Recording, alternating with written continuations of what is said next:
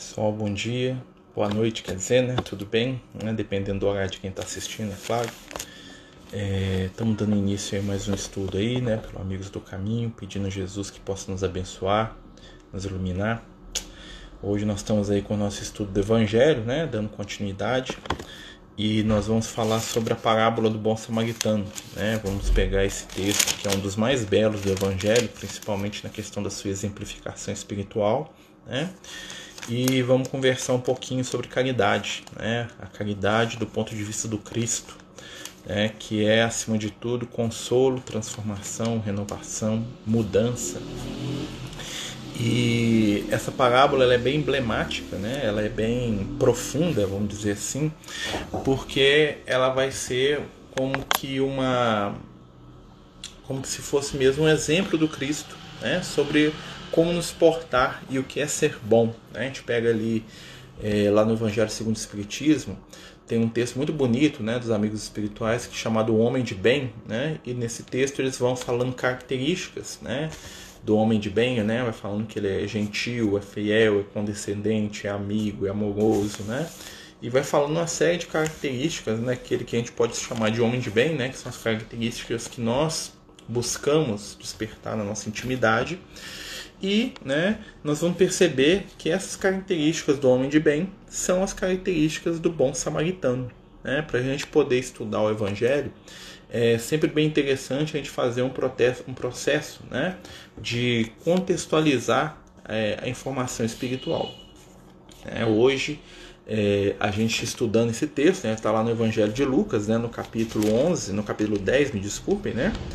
E está no capítulo 10, no versículo 25. Né? E para a gente entender bem essa parábola, né, primeiro nós temos que entender o que é uma parábola. Né? Uma parábola é uma história, né? uma história com o objetivo de se é, ensinar algo. Né? Então Jesus falava parábolas, que era uma prática dos rabinos na época dele. Né? Começou com um rabino muito famoso chamado Iléu. Né? O Iléu ele fazia é, estudos em parábola e Jesus, né, quando ele vai fazer as suas prédicas, quando ele vai ensinar, ele também recorria né, a essa figura de imagem. Né? Então a parábola é uma história tá, que não é real, né, mas que tem por objetivo contar alguma situação.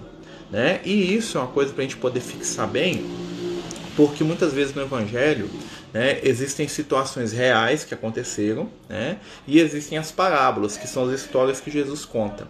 E por efeito disso, né, muitas vezes as pessoas confundem o que, que foi um fato da vida mesmo do Cristo e uma parábola que ele está contando acerca de alguma situação, né, gera-se muitas vezes confusão né, entre os conteúdos de realidade e os conteúdos que, vamos dizer assim, são é, simbólicos né, dentro aí da caminhada do Cristo. Então as parábolas, né, elas são todas simbólicas, né, são histórias que Jesus elaborava com o objetivo de ensinar né, determinados conceitos. E a parábola do bom samaritano ela vai acontecer exatamente nesse sentido. Jesus está tendo uma conversa né, com um, um, doutor da lei e ele vai contar a parábola para poder responder uma pergunta que esse doutor da lei está falando. Né? Então esse companheiro vai fazer uma questão e Jesus, para responder, ele conta uma história né, para poder ajudar o companheiro a entender o que, que ele queria dizer né? E para que aquela resposta também é, ficasse ali enquanto história, né? É, no coração das pessoas que estavam lá no momento e no nosso hoje, né? A cultura dos judeus é uma cultura muito oral. Eles falavam muito, é uma cultura muito da tradição oral, né? Muito pouco escrita, né? Mas muita fala, muita tradição, muita, muito reconto, muita contagem de história, né? Então o povo de Israel ele era muito rico nesse sentido e Jesus vai utilizar essa característica que era comum, né, das pessoas da época. É, então a gente vai lendo e a gente vai parando aqui. Quem quiser perguntar, participar, dar sua opinião é muito bem-vindo, tá, gente? É só digitar aí para nós aí que nós vamos ler com muito carinho. Então começa assim, ó, tá lá no, no capítulo 10, versículo 25. E eis que levantou certo doutor da lei e lhe disse: para o tentar. Ou seja, o doutor da lei estava fazendo ali uma pergunta para poder pegar Jesus, né? Se Jesus conhecia a lei de Moisés, era algo muito comum. Né? Então a pessoa ele estava lá testando o conhecimento do Cristo. É, Mestre, Que devo fazer para alcançar a vida eterna? Né? Então o doutor da lei vira para Jesus, lá no meio, lá normalmente eles, né, faziam debates, eles sentavam assim nas praças ou, ou na, nos campos né, e começavam a debater temas espirituais. Era muito assim que eram os estudos na época. Né? E o doutor da lei pergunta: Mestre, o que, é que eu preciso fazer para alcançar a vida eterna? Jesus disse: O que é que está escrito na lei? Olha que interessante. Então Jesus pergunta, Jesus devolve a pergunta: fala assim, O que, é está escrito na lei? O que, é que a sua consciência te diz sobre isso? Como lês tu? Né? Como ele é um doutor da lei, Jesus fala assim: o que, que você entende disso aí? Né? Como lês, ele está perguntando assim: ó, o que está escrito na lei e como é que você entende?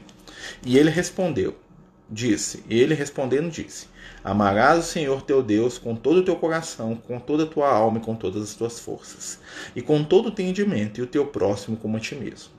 É, então aqui o fariseu, o doutor da lei, ele, né, ele dá uma resposta filosófica dentro da religião judaica. Essa frase aqui não é uma frase de Jesus, tá? Ele responde isso para Jesus, ou seja, é uma resposta que o fariseu está dando para Jesus. Né?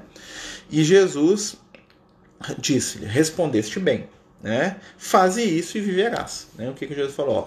você entendeu a essência da coisa. Se você fizer isso, amar a Deus sobre todas as coisas e o próximo como si mesmo, você vai viver. Né? E a vida aqui é um processo muito mais amplo. Né? A vida é a questão mesmo da eternidade, da continuação. Né? E a morte é a paralisia espiritual. Tá? Então nós vamos ver ali morte como paralisia espiritual e vida como movimento espiritual. E ele, mas ele, querendo justificar-se, disse a Jesus: E quem é o meu próximo? Aí que é a pergunta. É, o texto todo vai girar em torno disso. Porque o fariseu virou para Jesus, porque ele sabia que Jesus tinha uma pregação, vamos dizer assim, progressista em relação às ideias da época. E ele pergunta para Jesus diretamente quem que é meu próximo. Por quê? Porque dentro do conceito religioso da época, próximo era somente aquele que era da mesma raça e da mesma religião. Ou seja, um judeu que professasse a religião do judaísmo. Esse era o meu próximo tá? dentro do conceito dos doutores da lei. Por isso que ele cultua Jesus. Né? Porque pelos ensinamentos, por aquilo que Jesus demonstrava, próximo para Jesus é qualquer um e todos. Coisa que era muito difícil de ser absorvida né, pelos companheiros da época. Até hoje é difícil. Né? Até hoje nós temos muita dificuldade em entender que aquele que pensa diferente da gente, ou que tem uma religião diferente, ou que tem uma cultura diferente, é nosso irmão também.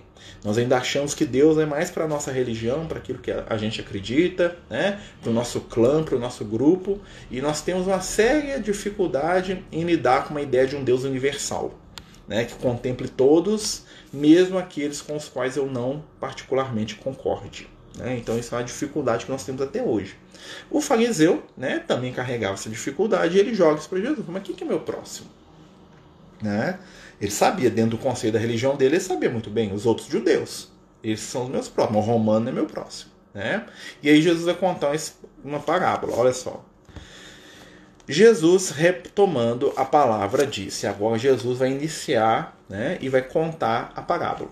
E nós temos que, antes de entrar na parábola, Boa noite, bem-vindos. É, antes da gente entrar na parábola, nós estamos falando da parábola do bom samaritano. Nós temos que entender o que, que era o samaritano dentro do contexto social daquela época. Tá? O samaritano, na época de Jesus, era uma parte da comunidade judaica, tá? no sentido que eles eram judeus também, eles eram descendentes, né? eram, mais que judeus, eles eram israelitas, eles eram descendentes de Abraão, Isaac e Jacó, mas aos olhos dos judeus ortodoxos, dos judeus que seguiam aquela fé, né?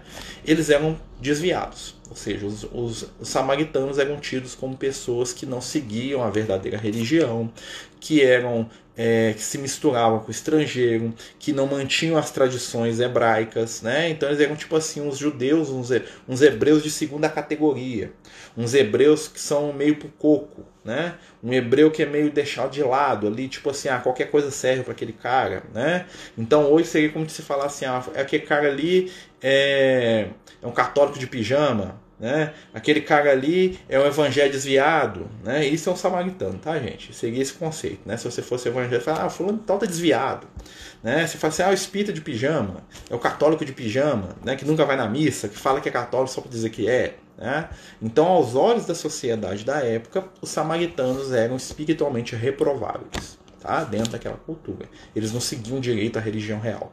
Eles não eram gente que prestava. Eles se misturavam com coisa esquisita. Né? Eles eram como se a gente falasse assim, ó, Jesus está falando de um macumbeiro, de uma pessoa ruim, de uma pessoa que mexe com os trens esquisitos aí que eu não sei o que, que é, tá? Não que o macumbeiro seja ruim, tá, gente? Eu estou falando do estereótipo. Né? Existe um estereótipo muito pesado, né? como existe hoje, por exemplo, com os espíritas, né? com, os, com os companheiros de religião de matriz africana. Né? Existe um estereótipo pesadíssimo em torno disso. Tá? E é como se Jesus pegasse um desses para ser exemplo da história dele. Tá bom? Porque o samaritano, aos olhos dos hebreus, era a representação de quem era desequilibrado, quem não seguia Deus, quem era herege e quem estava errado até desistir. Tá? Então Jesus vai. Por isso que o samaritano é o bom samaritano, é o samaritano diferente. Né? Dentro do preconceito deles na época. E aí Jesus, aí Jesus começa. Né? Jesus, retomando a palavra, disse: Um homem, olha só a, a história. Um homem descia de Jerusalém para Jericó e caiu nas mãos dos ladrões que os despojaram, tendo-lhe feito feridas, retiraram-lhe retiraram-se deixando-o meio morto. Aí ele vai começar. O homem descia de Jerusalém para Jericó. Jerusalém, na Bíblia, é a representação da espiritualidade. Jericó é a representação do comércio, da materialidade. Então o homem descia de Jerusalém, ou seja, ele saiu de um estado de espiritualidade superior e ele baixou o padrão dele, né? Ele estava indo para Jericó, tá? Isso é um símbolo, tá bom? É uma, é uma questão simbólica. E quando ele fez isso, ele caiu nas mãos dos ladrões, aqueles que vêm para roubar. Né? E o que, que aconteceu? O despojaram, tiraram dele tudo que era exterior. Né? Então, quando a nossa espiritualidade ela diminui, nós perdemos a exterioridade, nós perdemos aquilo que nós consideramos valor transitório. Quando nós perdemos a espiritualidade, isso impacta na nossa vida material de várias maneiras. Tá? Então, os ladrões vieram e tomaram tudo que ele tinha né? e deixando meio morto. Meio morto, olha que interessante. Por que, que não deixa ele morto? Né? Ele estava paralisado, ele estava caído. Cair espiritualmente é ficar morto, é ficar paralisado. Não é a morte física, que a gente sabe que não existe. Aí continua. Né? Ora, aconteceu que descia pelo mesmo caminho um sacerdote. Né? Ou seja, alguém que busca a espiritualidade. Eu também que também estava descendo, ou seja, estava saindo da espiritualidade e estava indo para comércio. Olha só, o sacerdote também estava descendo a vibração. Né? E o qual viu passar, e o qual, quando viu, passou de lá.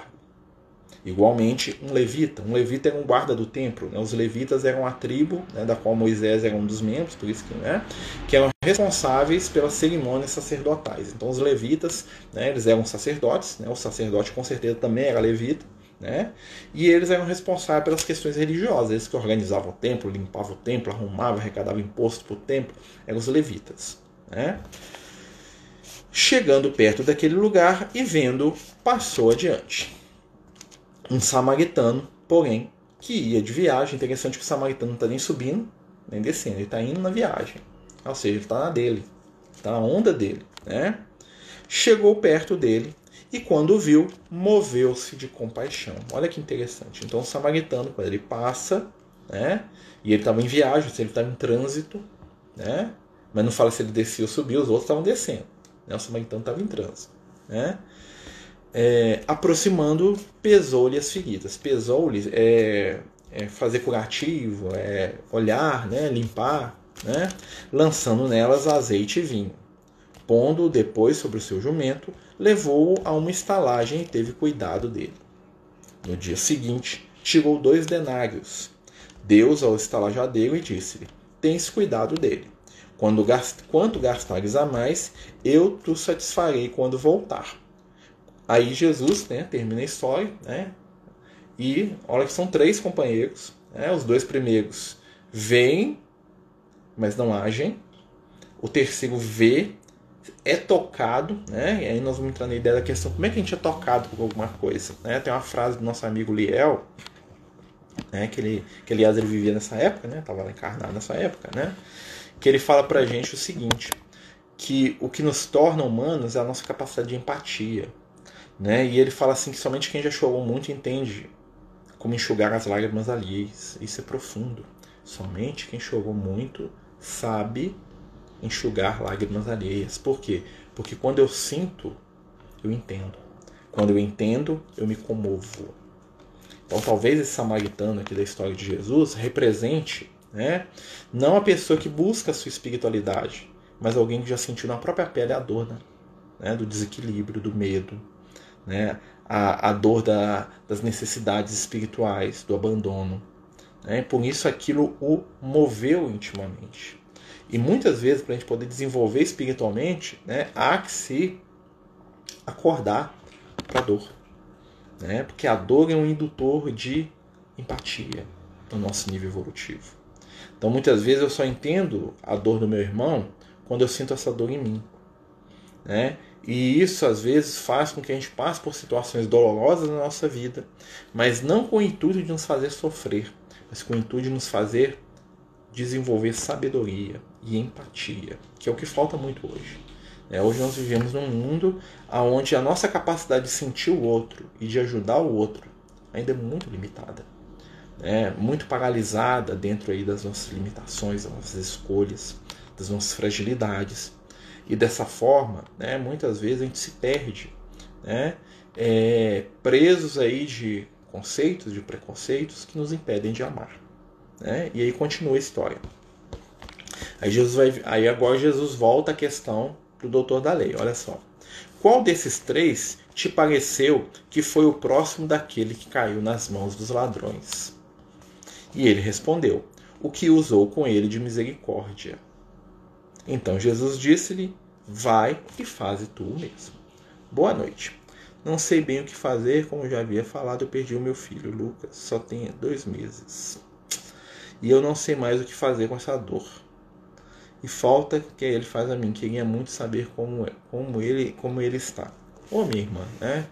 É, o que a gente pode pedir aos amigos espirituais, né, é que tragam, né, alguma notícia aí do companheiro, de como é que ele está, né. É, vamos lembrar sempre, né, que a gente está falando aqui de Jesus e o Evangelho, né, ele tem duas características. Primeiro é o consolar. Então você pode ter certeza, minha amiga, seu filho está vivo. Né?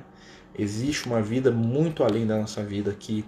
Existe é, uma realidade que transcende os nossos limites materiais. E por mais que a dor da saudade às vezes envolva a gente, vai te envolver e você vai chorar, né? Essa existência é aquela gota de esperança que acende no seu coração. Lembra sempre dos bons momentos, das boas vibrações, da alegria do sorriso, do olhar, das boas palavras. Deixa de lado ali as emoções negativas, as brigas, porque o que permanece depois da morte são os laços de amor. Né? E segundo nos diz o amigo Lucas aqui, né? teu filho está bem. Né? Por quê? Porque ele tem você como um lastro do amor dele na sua caminhada evolutiva. O amor de mãe faz muita diferença, minha amiga, porque o amor de mãe é um amor eterno. É um amor que atravessa vidas sucessivas, se construindo em laços, em transformação. Perde a sua fé, não. Né? Lembra de Maria, a mãe do nosso mestre, né? que também viu seu filho né? indo para uma outra realidade, injustiçado e sofrido, mas né? que sabia que o Cristo é, retornaria. Né? E assim o seu filho também retorna. Porque a promessa de Jesus é que tudo aquilo que ele fez, nós também podemos fazer. Lembra que ele fala isso pra gente? Vós sois deuses. Tudo quanto faço, vocês farão e muito mais. Né? E se Jesus retorna da morte, é porque ele está dando uma dica pra gente. Que a morte é só uma passagem. Né? Nesses momentos de dor, né? a gente tem que pegar a esperança e acendê-la nos nossos corações. É uma coisa que os amigos espirituais falam muito. Né? A nossa função, né? isso eles falando pra gente é, não é resolver os problemas, mas acender a esperança. Porque toda esperança nasce do amor. Né? E toda saudade é sempre bela. Porque a saudade é o caminho que começa a se trilhar para o reencontro. É, minha amiga? Pode ter certeza que seu filho está bem, está com aqueles que o amam. A espiritualidade amiga tem mil recursos para nos ajudar mesmo a saudade batendo no seu coração e as lágrimas vindo, permite, deixa que elas venham, chora. Né? Chora porque as lágrimas são benditas. Né? Diz lá no livro Boa Nova, né? as lágrimas são benditas no Monte das Oliveiras. Jesus também chorou. Né? Chorou a saudade, chorou diante dos amigos que não compreendiam. né? Mas eu vou falar para vocês aquilo que Jesus falou para os discípulos dele. Ó, vai ter um momento que vocês vão chorar, né? Todo mundo vai estar alegre e você vai estar triste. Mas a, vocês terão depois disso uma alegria tão grande que essa dor, né, vai desaparecer. E Jesus compara a morte como um parto, né, porque é um renascimento. Ele fala assim: a mulher, quando vai ter o seu filho, ela sente dor mas depois aquela dor desaparece diante da alegria da nova vida que chega ao mundo. Né? Então, minha irmã, né? Que nós podemos te dizer em nome dos amigos espirituais é que confia. Confia que o amor tem sempre recursos. Lembra daqueles que estão à sua volta. Lembra de doar afetividade, de doar carinho. Né? Pode ter certeza que ele está bem, porque aquele, o seu amor protege, o seu amor o envolve. Né?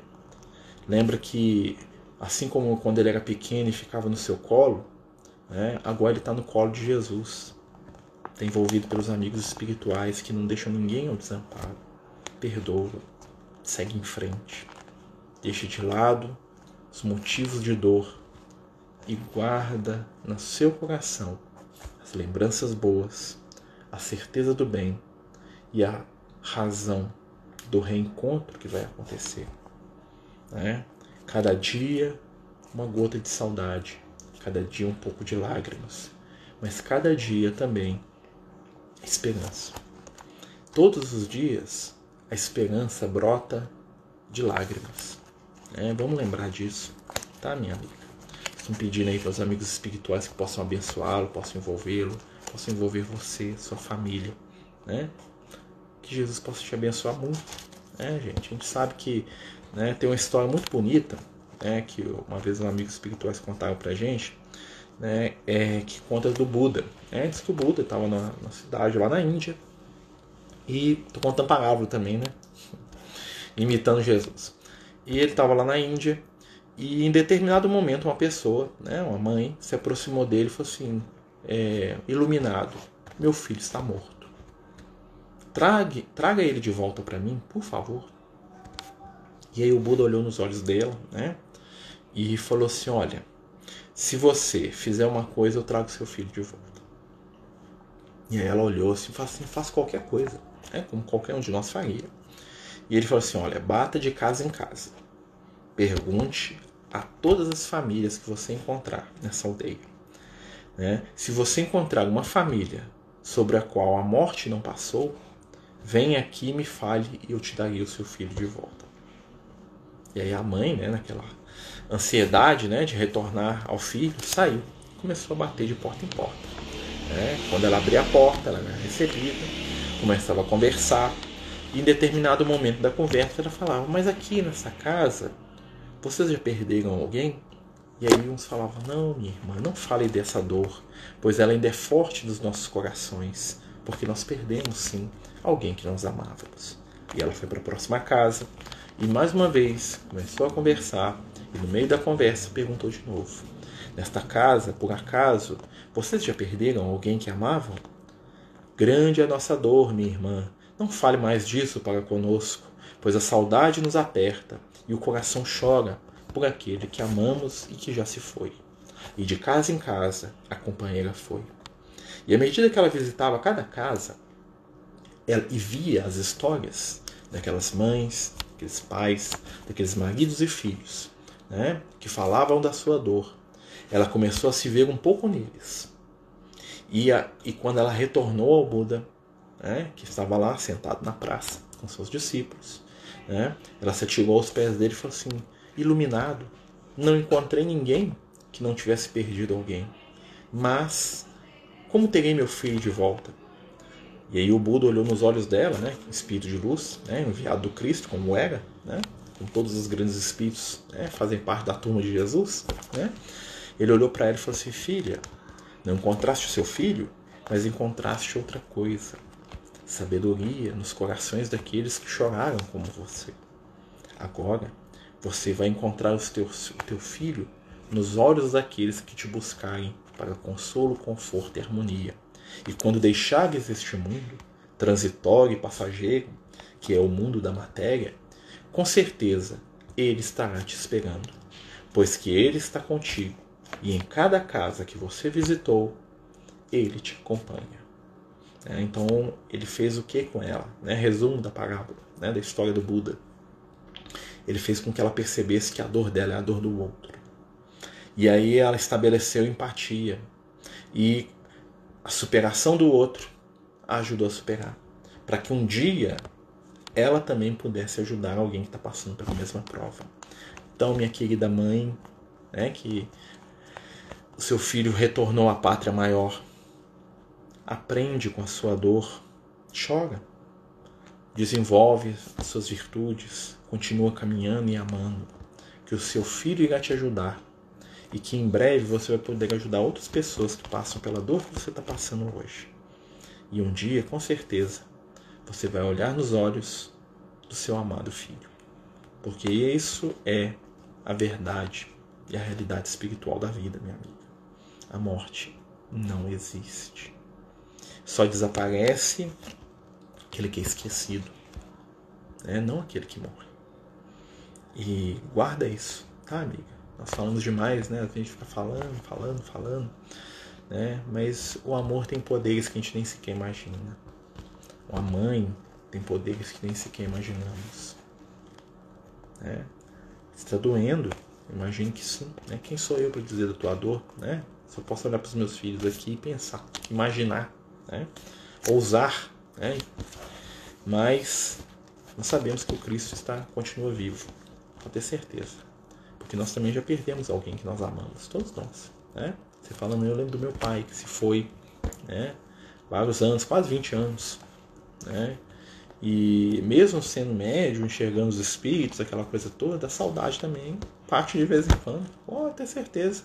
Né? Apesar de ter visto ele umas duas vezes aí, né? não é a mesma coisa. Mas a esperança né?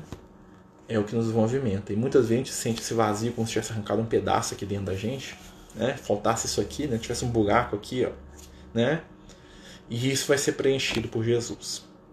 Tá, minha amiga? É o que nós podemos te dar. Muito coração. Né? Junto aí com as nossas vibrações, com o nosso amor, né? com o nosso pedido que Jesus te abençoe. Mas nós estamos falando dos bons samaritanos, né? O samaritano que nos faz pensar. Porque o samaritano ele vai trazer para a gente exatamente a prática. Né? E quando a companheira fala do seu filho, quem pratica mais o amor do que uma mãe? Né? Porque tudo na nossa vida existe o convite, a escolha e a consequência. Então nós vemos lá o samaritano, né, que teve uma escolha. Ele escolheu parar. Ele escolheu dar do seu tempo para aquele que o buscava. Ele escolheu participar, agir. E o bem, meus amigos, é ativo. O sacerdote e o levita escolheram, e é o direito deles, porque eles têm livre-arbítrio, passar de largo. Eles não fizeram o mal mas deixaram de fazer o bem. Por isso eles desciam. Né? E talvez eles fossem os próximos a serem, talvez, envolvidos pelos ladrões. Parar para pensar nisso. Né? Toda ação no bem é sempre uma ação ativa. O bem é ativo. Pode, aqui, ó. Dá uma boa noite pro pessoal, vem cá. Um menino aqui, ó. Esse aqui é o Luke. Boa noite. Esse aqui é o Luke. O meu Luke, né, Luke? Sim. É o meu Skywalker. Luke, né, Luke? Luke de faria. É, Luke com de faria. né? Senta aí, meu amor. Pode fechar aí. Ele tá mexendo no computador, gente. Então, é, quando a gente fala dessas questões, vamos lembrar sempre isso. Os espíritos falam muito pra gente que o bem é ativo. Vamos ter atitudes de bem. Né? Vamos ter atitudes de luz. Né? E pra companhia que eu sei que tá chorando lá, fica tranquila, meu irmão. Jesus está junto de ti. Né? Chora mas recebe consolo e conforto, tá? Recebe amor aí. E a gente pensando um pouco né, sobre essa questão do bem, nós vamos lembrar que fazer o bem é uma escolha. Né? Fazer o bem é realmente um movimento.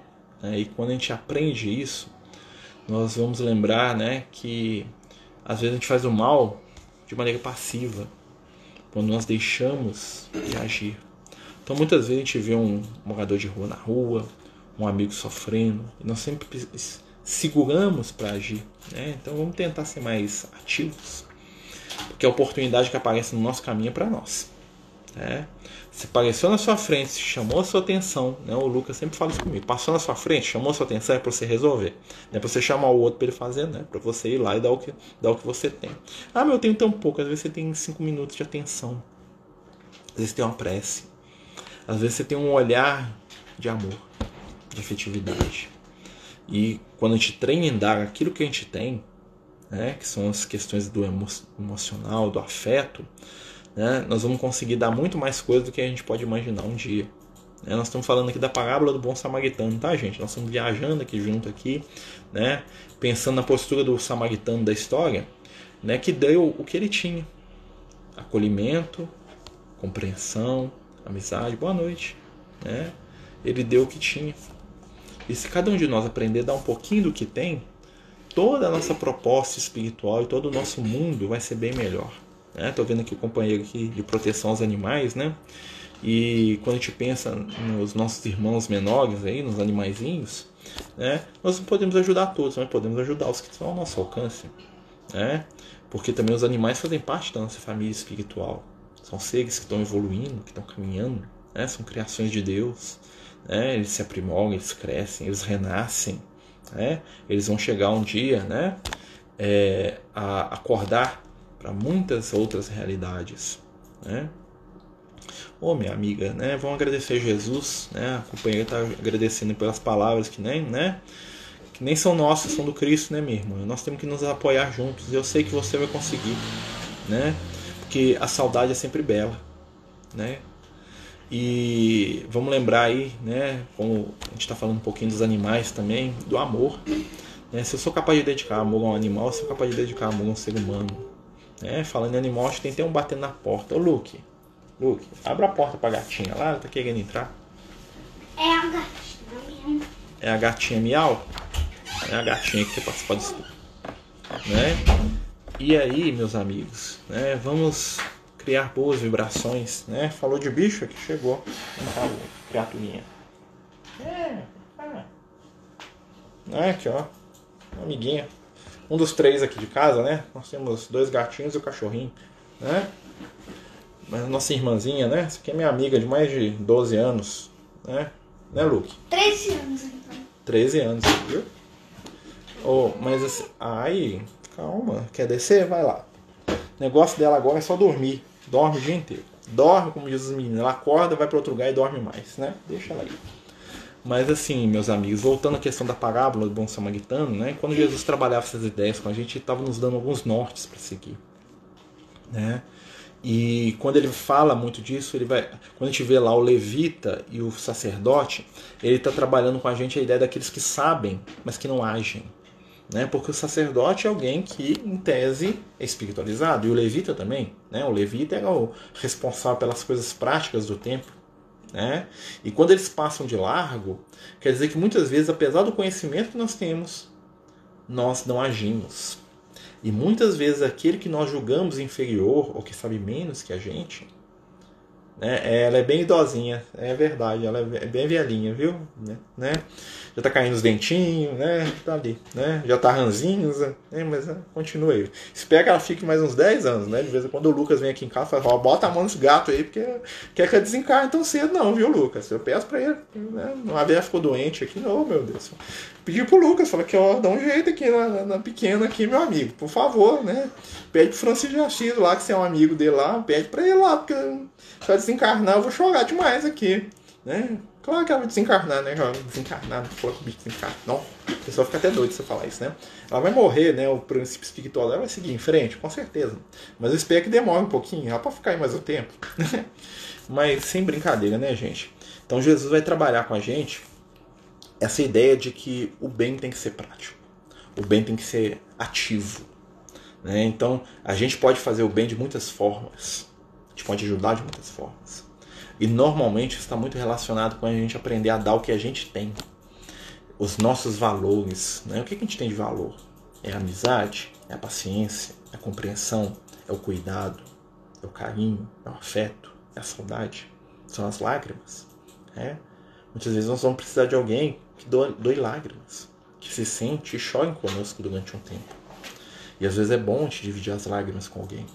Né? Nós vamos precisar de pessoas que doem seu tempo, sua paciência, sua compreensão. E hoje isso está tão difícil, meus amigos, porque nós vivemos uma onda de egoísmo muito grande. Né? Nós estamos muito egoístas. E o isolamento né, não é um isolamento de espírito. Né? Eu lembro que a gente estava fazendo uma reunião virtual outro dia. E aí, ó, minha filha, eu quase que eu piso, não sei. Ela estava aqui embaixo do meu pé, não vi. É, a gente estava fazendo uma reunião é, virtual de radiação. E aí o Léo virou para mim e falou assim: Ó, meu filho. Eu falei assim: Não, nós estamos isolados, aquela coisa toda. Ele falou assim: Ó, a distância não separa quem se ama, não, meu amigo. Nós estamos aqui no mundo espiritual e estamos ligados com vocês do mesmo jeito. Os limites da morte não separam os seus limites físicos que vão separar. Né? Onde os corações se unem, o trabalho do bem acontece. Né? E é profundo porque a espiritualidade ele sabe lidar com as coisas melhor do que a gente, porque nós temos muita dificuldade com a mudança. Né? Então nós queremos sempre que as coisas sejam do mesmo jeito. E quando as coisas não estão do mesmo jeito, a gente perde o controle, nós sofremos com aquilo. E uma das grandes características dos grandes espíritos, dos bons espíritos, é que eles sabem se adaptar.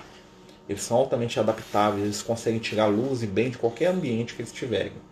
Né? E é uma coisa que a gente tem que aprender a pensar. Né? Porque o samaritano, o que, que ele fez? Ele viu a situação e ele agiu. Ele não fez a prece, não pediu Jesus para resolver o problema, né? Ele chegou lá e falou assim: Ó, esse cara caiu, preciso resolver. Vou colocar uma. Vou é fazer uma bandagem aqui na figueira, botar esse cara no meu burro aqui e levar ele ali, ó. Vou deixar ele ali. Que eu, que eu pedi alguém para cuidar dele. Estou trabalhando, mas eu arrumei alguém, né? vou pagar. Olha só. Ele foi prático. Né? E muitas vezes nós somos pouco práticos no bem. Nós somos, ah, não, mas vai ser difícil. Se eu chegar lá e o cara da estalagem não quiser. Se eu chegar lá e o meu burro fica cansado de carregar esse cara aí, esse cara vai sujar meu burro, tá, tá todo cheio de sangue. E se, eles, se eu chegar lá com esse cara no burro, eles acham que fui eu que bati nele e roubei. Né? Seria a gente, né?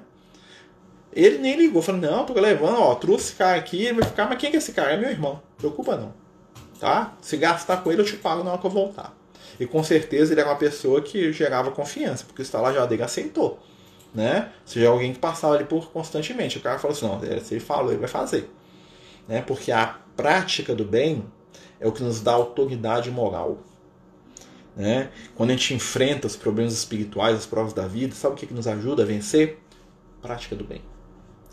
A prática do bem, né? que nem sempre é o bem material, tá, gente? Né? Às vezes a gente não pode dar cesta básica para todo mundo. Né? Muitas vezes chegam famílias querendo cesta lá na casa espírita e a gente não tem gente vai dar um saco de arroz, vai dar um óleo, né? Outras pessoas precisam de coisas materiais, precisam de coisas espirituais, de atenção, de cuidado, de carinho, de afeto. E nisso todos nós podemos dar alguma coisa. Né? E lembrar que quando nós damos algo de nós mesmos, né? É, tem até um texto muito bonito no Evangelho segundo o Espiritismo, que é o texto da senhora lá que vai fazer caridade e leva a filha junto. É um dos textos mais bonitos que eu, que eu acho no, Evangelho segundo o Espiritismo. É a senhora da sociedade, né? Bem daquele jeitão do Kardec, né? A senhora da sociedade. Durante o dia é a dama da sociedade, mas à tarde e à noite ela sabe fazer caridade. Ela tinha uma carruagem, né? E dentro da carruagem ela tinha um monte de coisa que ela saía. Ela visitando as famílias pobres né, lá de Paris, né, ia doando as coisas para as pessoas. Que eles, ela via que alguém precisava, não, resolvia, ia lá, tinha um pai doente, ela foi lá visitar o cara, dava comida para os filhos, resolvia. E ela sempre se fazia acompanhar pela filha. Olha que interessante, né? E aí o espírito conta a história para Kardec, né?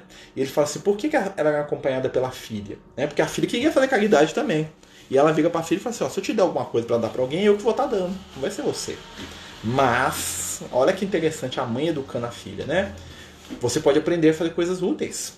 Aprenda a fazer enxovalzinhos, a costurar, né? Aí você vai poder fazer algo das suas mãos para doar de seu para eles, né? E elas eram ricas, né? Dá a entender que elas eram muito, mas muito ricas mesmo. E ela era filha única, ou seja, ela era herdeira de tudo, né? E aí o espírito fala assim, por que ela vai, né? Por que ela vai sozinha? Para se disfarçar e não ofender. Por que, que ela leva a filha junto? Para ensinar para a filha os valores cristãos. E ela ensina pelo exemplo. Interessante, né? Educar pelo exemplo. Né? E ali é um caso de uma mãe com a filha, mas a, é um, existe esse caso também do processo espiritual. Às vezes eu tô com um obsessor brabo aqui me perseguindo, né? E esse obsessor vai ver minha prática. Não a minha perfeição que não existe, né? Eu não vou enganar o cara que me vê o tempo todo, né? O obsessor, né? Se é que tem um obsessor. Uh, né? Mas assim, né? Se a gente quer modificar uma, uma perseguição espiritual, a nossa prática fala muito. Porque o companheiro espiritual vai ver, ó, o Marcelo é difícil mesmo, ele tá cheio de problemas. Mas ele tem tentado. Né? A hora que o Marcelo tá falando bobagem, que o Marcelo tá fazendo besteira, que ele não tá brigando com os outros, que ele não tá sendo chato, ele tá fazendo a caridade, ele tá querendo ser bom. Porque quando ele vai lá querer ser bom, ele tenta ser bom. Né? Ele não é perfeito, não, porque ele pisa na jaca uma vez atrás da outra. Isso nos dá autoridade espiritual. Porque o crescimento espiritual ele nasce do nosso esforço no bem, que é a questão do samaritano aqui. O samaritano não tinha pressa, porque ele não era religioso, né? ele não tinha valores espirituais profundos, mas ele tinha o quê? Um burrinho para colocar o cara no burro e levar. Ele tinha dinheiro no bolso para pagar o médico lá, para pagar o estalajadeiro lá para cuidar do moço. É o que era esperado dele que ele desse aquilo que ele tinha. E ele tinha que dar para Jesus ou para alguém? Não, ele tinha que dar para quem precisava. Né? E esse talvez seja o maior exemplo dessa parábola aqui, dessa história que Jesus nos conta. Nós somos chamados a agir com aquilo que temos no momento que a situação acontece. Então, faz uma prece, né? Não fa... Às vezes fazer caridade é não falar mal, é não criticar. Porque a crítica muitas vezes é azeda, é amarga, é dolorosa, é ácida. Né? O Leal me fala que uma das coisas que a gente tem que aprender a vencer dentro da nossa intimidade, que é um dos sinais que mais nos atrapalha a evoluir, é uma coisa que muitas vezes a gente não dá atenção, chama-se ironia. Né? Segundo ele, é, como é que fala assim, a, vamos dizer, como é que seria a palavra? É, a etiqueta dos espíritos de luz, né? a etiqueta dos, nos mundos superiores, a gente fala assim, a etiqueta dos planos espirituais, né? É, nos ensina que a ironia é característica de espírito desequilibrado. Porque os espíritos não são irônicos. Nunca. Jesus não era irônico. Né? Interessante, né? Porque a ironia pressupõe falta de empatia. Quanto mais irônico, menos empático. Né? E ele e, né, é interessante, né? E aí ele fala pra gente também outra, outra questão, né? Que eu gosto também de falar muito. Ele fala assim, ó, culpa é sinal de imaturidade espiritual. Se você se prende demais às culpas e você culpa demais os outros pelos seus problemas, é um sinal que você precisa trabalhar maturidade espiritual. Porque os espíritos superiores, os espíritos que buscam Cristo, eles sabem que não existe culpa, existe responsabilidade. Eles lidam com isso de maneira diferente. Né? Então não fugir da culpa, gente. Não precisa de ter culpa, não. Né? Somos responsáveis pelas nossas escolhas. Mas a culpa é negativa culpa dói. E ficar culpando os outros é pior ainda, né? Porque às vezes eu não culpo a mim mesmo, eu culpo meu irmão, meu filho, meu amigo, minha casa, meu emprego, meu chefe, meu patrão. Culpa Deus, Jesus, os espíritos, né? Ah, mas não deu certo, porque o Lucas não veio aqui resolver meu problema. O Lucas tem que resolver o meu problema? Tem não. Né? Já me ajuda muito, né? Muito mais do que eu imagino até, né? Só dele me aturar esses últimos milênios aí que ele me atura, né? Só amigo espiritual é pra isso mesmo, né? Ele tá fazendo uma obrigação dele, tô brincando, né, gente? Né? A espiritualidade amiga cuida da gente com muito amor. E, né? Se a gente for parar para agradecer, a gente fica de, centenas de anos agradecendo, porque eles fazem pra, por nós. A gente nem imagina o que eles fazem por nós, de tão bom, né? E assim é Jesus que está trabalhando pela humanidade inteira agora. Nós estamos batendo papo que Jesus está trabalhando. Jesus está agindo. Quando nós estamos com medo disso, daquilo, daquilo outro, Jesus mantém o planeta nas, nas mãos. Né? Como diz o Emmanuel, né? Não nos esqueçamos jamais, isso o Emmanuel fala, né? que os destinos da terra estão nas mãos misericordiosas do Cristo. E somente Ele tem o controle e o poder de decidir as questões referentes ao nosso mundo. Homens vêm e vão, poderes se levantam e caem, ideias, filosofias, religiões, crenças, mas tudo pertence ao Cristo. Porque nós, os seres humanos, os seres espiritualmente ainda jovens, né, nos movimentamos dentro de um espaço definido pelo Jesus. Nós temos uma margem de manobra, como se diz. Mas quem controla mesmo o negócio é o Cristo. Tá? Então tá tudo no lugar que devia estar. Tá. Claro que nós podemos, né, a gente pode fazer, piorar ou melhorar o ambiente, vai depender da gente. Mas no geral, o mundo está na mão de Jesus. Então nós vamos confiar nele, tá, meus amigos? Né? O Mateus até rende de mim, né, Mateus? Gente, né, o nosso tempo aqui, pelo que eu estou vendo aqui, nós temos mais um ou dois minutos, né? Então queria agradecer muito aí, né, aqueles companheiros que nos acompanharam. Lembrar que domingo nós temos nosso estudo do Apocalipse. Nós tomamos no capítulo 18 do Apocalipse. Hum, Apocalipse é bom. Né? Daqui a pouco a gente acaba, né? E estou fechando minha Bíblia aqui. É, essa Bíblia aqui é muito especial, sabe? Essa Bíblia aqui tá velhinha, né? Essa Bíblia aqui é o seu Lucas que me fez comprar quando era criança. Então a história até muito legal, né? É, o Lucas falou assim: nós temos que estudar, estudar a Bíblia. Aí lá em casa não tinha Bíblia. Mentira, tinha uma Bíblia velha lá, toda apagada. Aí eu tava fazendo catecismo na igreja católica, já tem uns 6 anos, 7 anos, tava fazendo catecismo. Mais ou menos 6, 7 anos. E o Lucas ligou pra mim: você precisa arrumar uma Bíblia. E aí, né, eu virei pra minha mãe, né? Isso fui eu, tá? Não foi o Lucas que mandou, não. Liguei pra minha mãe e falei, mãe, a professora da catecismo mandou comprar uma Bíblia. Falou que eu preciso ter uma Bíblia. Né? Mentira, eu falei, mentira. Né? Mas o Lucas mandou, fui eu que falei. Tá? Ele falou que eu precisava de uma Bíblia. Aí eu, nós fomos lá comprar, lembra, na loja lá, na papelaria. Aí eu lembro lá, fui comprar, né, de mãozinha dada com a minha mãe, né? Aí eu cheguei lá olhando que tanto de Bíblia. Aí minha mãe falou, não sei qual. Aí o Lucas falou, pega essa aí, que essa aí é boa. Essa aqui Velhinha, toda rasgada, né? Toda cheia de, de história. Né? Essa aqui, quando era menino, né? Aí o moço chegou na minha casa, né? Eu sou Lucas, né? Quando era criança, minha mãe ia trabalhar de tarde, eu ficava em casa, né? Era comum naquela época, hoje é absurdo. Naquela época eu ficava brincando lá, vendo desenho, sessão da tarde. Aí o Lucas ligou pra mim, nós vamos estudar a Bíblia. Aí eu falei, mas a partir de onde? Abre aqui, ó, Gênesis capítulo 1. E lá fomos nós estudar, tem as marquinhas aqui até hoje aqui, ó, né, dos textos que a gente falava, dos dias que a gente marcava, aqui os textos que ele pedia para me poder estudar, coisa velha, antiga, né, já tava já tá velha, rasgada, toda desmeselada, né, mas aqui tem história, tem amor, né? E eu né, tô dividindo isso com vocês aí só para né, é, lembrar, a gente tem que ser grato à espiritualidade, né? E é assim, o evangelho nos ensina né?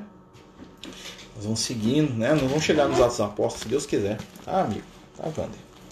Amigos, né? Vamos nesse momento elevar o nosso pensamento, né? É, a meta tá toda desmanchando. Nossa Senhora. É, vamos elevar o pensamento a Jesus, né? fazer um momento de prece, de radiação, né? pedir pela nossa companheira, né? que o filho dela foi para a parte espiritual, né? vamos enviar luz e amor para ela, né? que ela e o filho dela possam ser abençoados, envolvidos, assim como todos nós, porque sabemos né, que grande é a dor, mas a esperança vem junto. Senhor Jesus, abençoa cada um de nós. Permite que possamos receber de Ti esperança, fé, caridade, oportunidade. Fica conosco, divino amigo, na caminhada. Envolve esse coração de mãe e seu filho, como tantos outros corações, que na saudade e na dor te buscam Fica conosco, hoje e por todo sempre. Que assim seja, graças a Deus. Meus amigos, boa noite, muito obrigado. Desculpa qualquer bobagem aí, né? E até domingo, se Deus quiser.